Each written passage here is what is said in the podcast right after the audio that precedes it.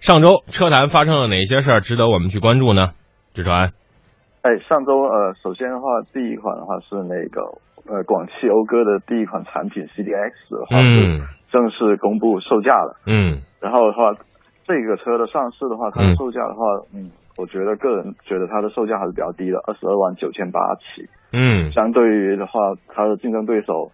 宝马 X 一、奔驰的 GLA 这样的车型的话，它的那个售价门槛是低了不少的。嗯，然后这款车的话，嗯，外观的话，刚上市的时候是是有存在一些争议，我们之前也说过。嗯，然后看看到实车的话，嗯，看久了吧，可能感觉还是还是比较协调的。嗯，然后呃，它的车身尺寸的话的话，嗯，也没有多大的亮点。嗯，跟跟竞争对手比的话，它的轴距只有呃两米六六。嗯。好，现在普遍的话，这个级别的那个尺寸的话是达到了两米七的，然后它的尺寸方面是没有什么优势的，而且它的尺寸，它的轴距两米六六的话是跟呃广本缤智的那个轴距是一模一样的，嗯，所以也有评论说这一款的话是一款豪华版的奔驰的版的那个呃滚本的缤智，嗯，然后的话，嗯，它的话全系用的是一点五 T 的一个呃发动机，嗯。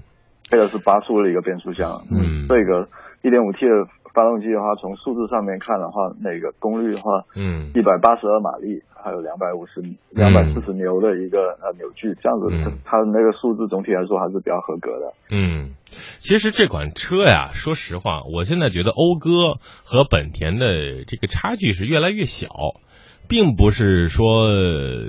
以一个豪华品牌来占领这个市场，好像是说以豪华品牌的这个名声来拉低价格，让满足大家对于豪华的需求，是这样吗？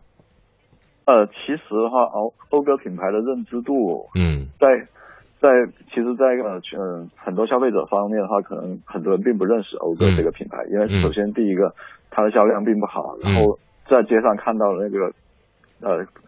亮相率太太低了，然后哈，第二个它讴歌的同质化跟呃本田的同质化非常严重。首先我们看到这一款车的它的内饰，包括讴歌其他品牌车的内饰，跟呃本田的整个设计风格是一模一样的。嗯，没有太大的区别啊。所以这款车呢，就给大家参考一下吧。买的时候多比较比较本田和讴歌的。然后另外一个细节，我个人觉得讴歌卖不好的原因是它说一个搞好笑点的东西，就是讴歌它所有按钮都是中文的。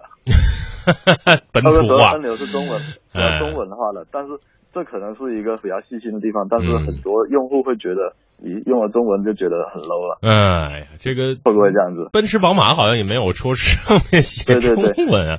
你你适合中国的这个需求还是得国际化，对不对？并不是说写中文不好啊，但是这个你既然高想想更加国际嘛，对不对？嗯，所以这一次的 CDS 的话，它已经全部改成了英文了。嗯，这个这个又是一个认识的。